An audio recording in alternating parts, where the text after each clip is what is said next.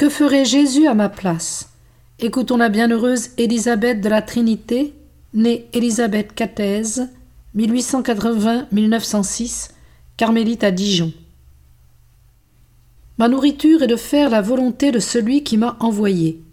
Notre Seigneur l'a dit le premier, et en communiant à lui, l'âme entre dans le mouvement de son âme divine, et tout son idéal est de réaliser la volonté de ce Père qui nous a aimés d'un éternel amour.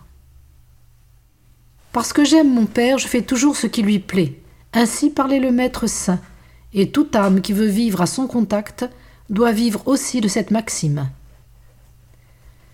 Si notre Seigneur m'offrait le choix entre la mort dans une extase ou dans l'abandon du calvaire, je la préférerais sous cette dernière forme, non pour le mérite, mais pour le glorifier et lui ressembler.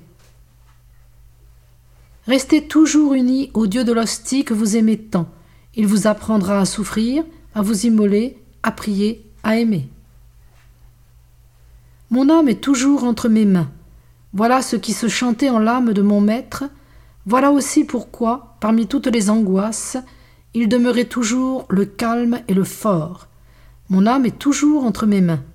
Ne jamais me laisser gouverner par les impressions, par les premiers mouvements de la nature, mais me posséder moi-même.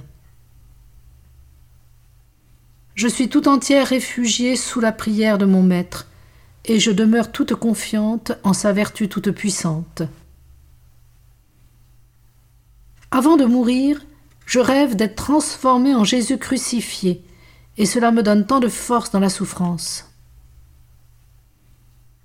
Je ne peux pas dire j'aime la souffrance en elle-même, mais je l'aime parce qu'elle me rend conforme à celui qui est mon époux et mon amour. Oh vois-tu, cela met dans l'âme une paix si douce, une joie si profonde, et on finit par mettre son bonheur dans tout ce qui est contrariant. Petite maman, essaie de mettre ta joie, non pas sensible, mais la joie de ta volonté, dans toute contrariété, tout sacrifice, et dis au Maître Je ne suis pas digne de souffrir cela pour vous, je ne mérite pas cette conformité avec vous. Tu verras que ma recette est excellente. Elle met une paix délicieuse au fond du cœur, elle rapproche du bon Dieu. Prière.